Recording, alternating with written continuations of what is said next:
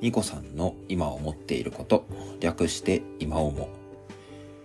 どうもニコさんです。この番組では私自身が見聞き経験してきたことをベースにしたちょっとした生活や仕事の工夫ハックみたいなものを話したりこれから行っていきたい興味持ったりしていることを取り留めもなく思うままに話していきます。はいということで33回目2月2日の収録です。いつも聞いていただきまして本当にありがとうございます。今回は、えー、キントーンの具体的な機能についてお話ししていこうかなと思っております。中でも取り上げるのは、コミュニケーションをする機能です。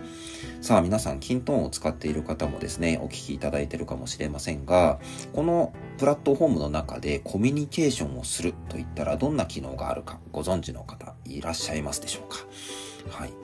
えっ、ー、と、きっとですね、えっ、ー、と、実際に、まあ、コミュニケーションなので、対話をするところ、なので、あの、あと言ったら、うんっていうふうに返してくれるような、えっ、ー、と、プラットフォームだけを、あの、思うかもしれませんけども、私が考える均等の中のコミュニケーションの場所っていうのは、えっ、ー、と、こんなものがあるかなと思っております。種類としては、1、2、3、4、5、6あるかなと思っています。ちょっとアプリの中でのね、あのー、例えばフィールドを使ってのコミュニケーションっていうのは一旦置いといて、それ以外の純粋な均等の標準機能で何があるかというところなんですけども、えー、ポータル、スペース、スレッド、ピープル、ダイレクトメッセージ、レコードに対するコメント。この6つですね。まあ、ダイレクトメッセージは均等の標準だとメッセージという機能になっております。はい。で、一つずつですね、まあ、どんなコミュニケーション手段になっているかというところをお話ししていこうと思います。まず一番最初は、誰もがですね、キントンにログインしたら、えー、見る画面になるポータルですね。特にポータルの中での左上、お知らせというようなエリアがそれに当たるかなと思います。まあ私ともしかしたら同世代の方とかはですね、こういったインターネット社会に出始めた時に一番最初に目にした掲示板と呼ばれるものと非常に近しいんじゃないかなと思います。はい。掲示板にまあどんなことが書かれているかというと、まあ家の中のコルクボードとかをね、あの、想像していただくと分かりやすいんじゃないかなと思うんですけども、まあ、いろんなね、家族の中で共有したいようなものが、あの、紙としてですね、紙をピン止めされて、あの、掲示しているというようなものなので、まあ、そこで伝えたいものを表現する場所なんですよね。例えば、均等の中でできるのはグラフですね。アプリのもうデータを活用してそのままグラフを作ることができるんですけども、そのグラフをそのまま、えー、お知らせのエリアに添付をしてデータが勝手に変わっていく様を見る。いわゆるダッシュボードみたいな位置づけで使うこともあるんじゃないでしょうか。まあ、そういったものをですね、アプリを貼ることもできますし、まあ、リッチエディターになっていますので、太字のあの文字修飾を入れたりとか、まあ、ちょっと工夫することで写真とかを貼ることもね、できたりしますというところがポータルで言えるかなと。まあ、ポータルの中のお知らせのところですね。なので、この後お伝えする、まあ、スペースについても、スペースの中でお知らせ機能を使えば、そういったものも可能であるということが理解できると思います。続きまして、スレッドですね。主にスペースの中に入ったら使える機能で、特定のテーマに関する、えー、コミュニケーションですね。そう、うんと、同じもの、似たようなもので例えると、例えば Facebook グループの中でのコミュニケーションみたいなものも少し近しいんじゃないかなと思います。どなたかの投稿に対して皆さんが返信とかいいねをしながらコミュニケーションをしていくというような場所ですね。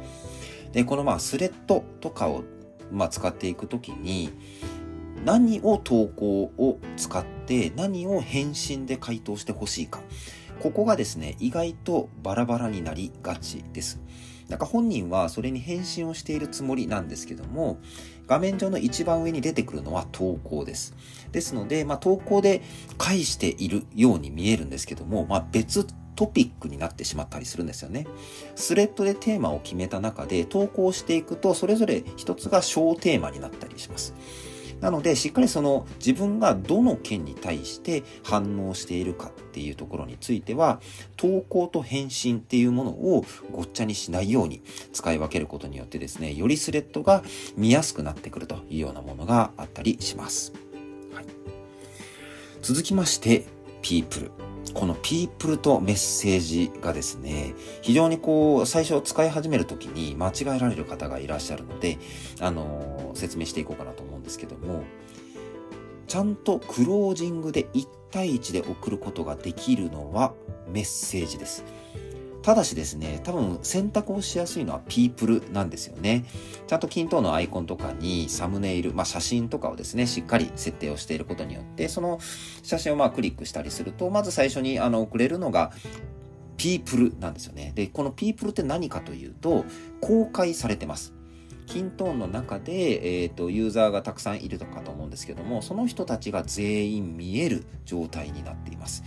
はい。とすると、まあ、なぞらえると、ですね、まあ、Facebook の自分のタイムラインみたいな感じですね。要はフォローをしたら誰でも見れるというような形になっていますので、公開が前提なものが People でございます。逆にちゃんと1対1でクロージングで話したいんだけど、間違えて People に送っちゃったみたいなものもあるんですけども、メッセージは間違いなく1対1で送ることができます。はい。そこのね、使い分け十分に気をつけていただければと思います。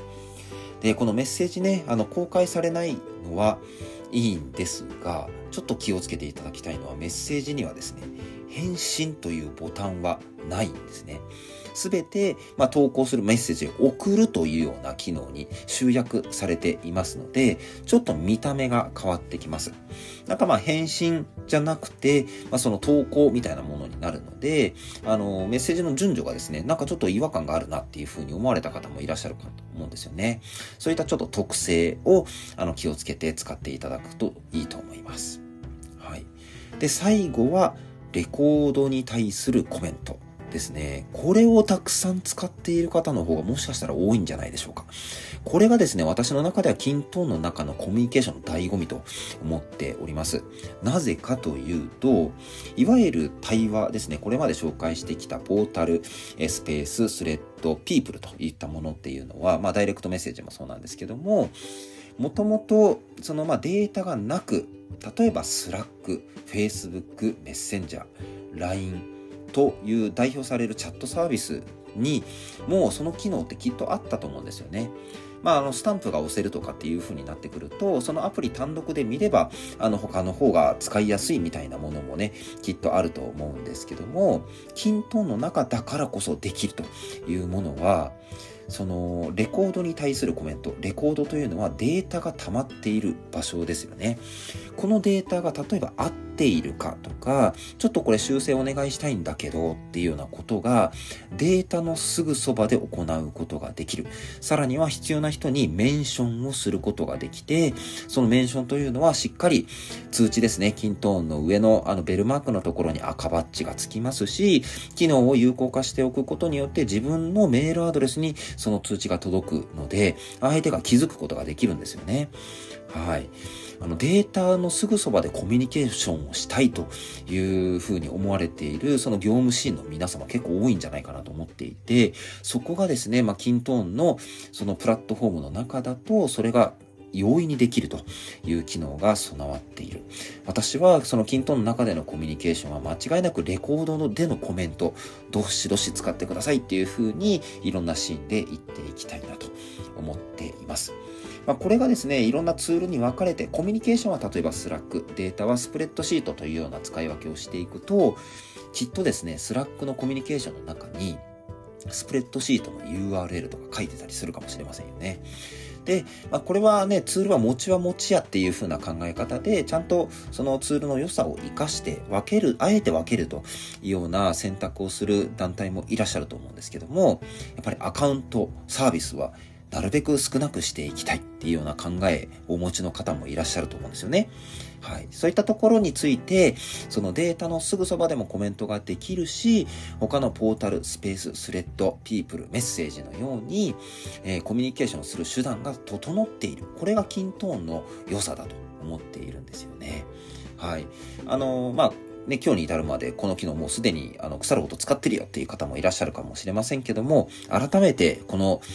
キントーンの中でのコミュニケーションというものについてもう一度見直してみる。ね、こういう使い方もっとしてみようよっていうふうに思考え直していただくっていうのもありなんじゃないかなというふうに思いましたので、今日このテーマを取り上げさせていただきました。はい。ということで、今回はですね、均等の中でコミュニケーションをするなということで、あの、標準機能の、えっ、ー、と、コミュニケーションの手段をご紹介をさせていただきました。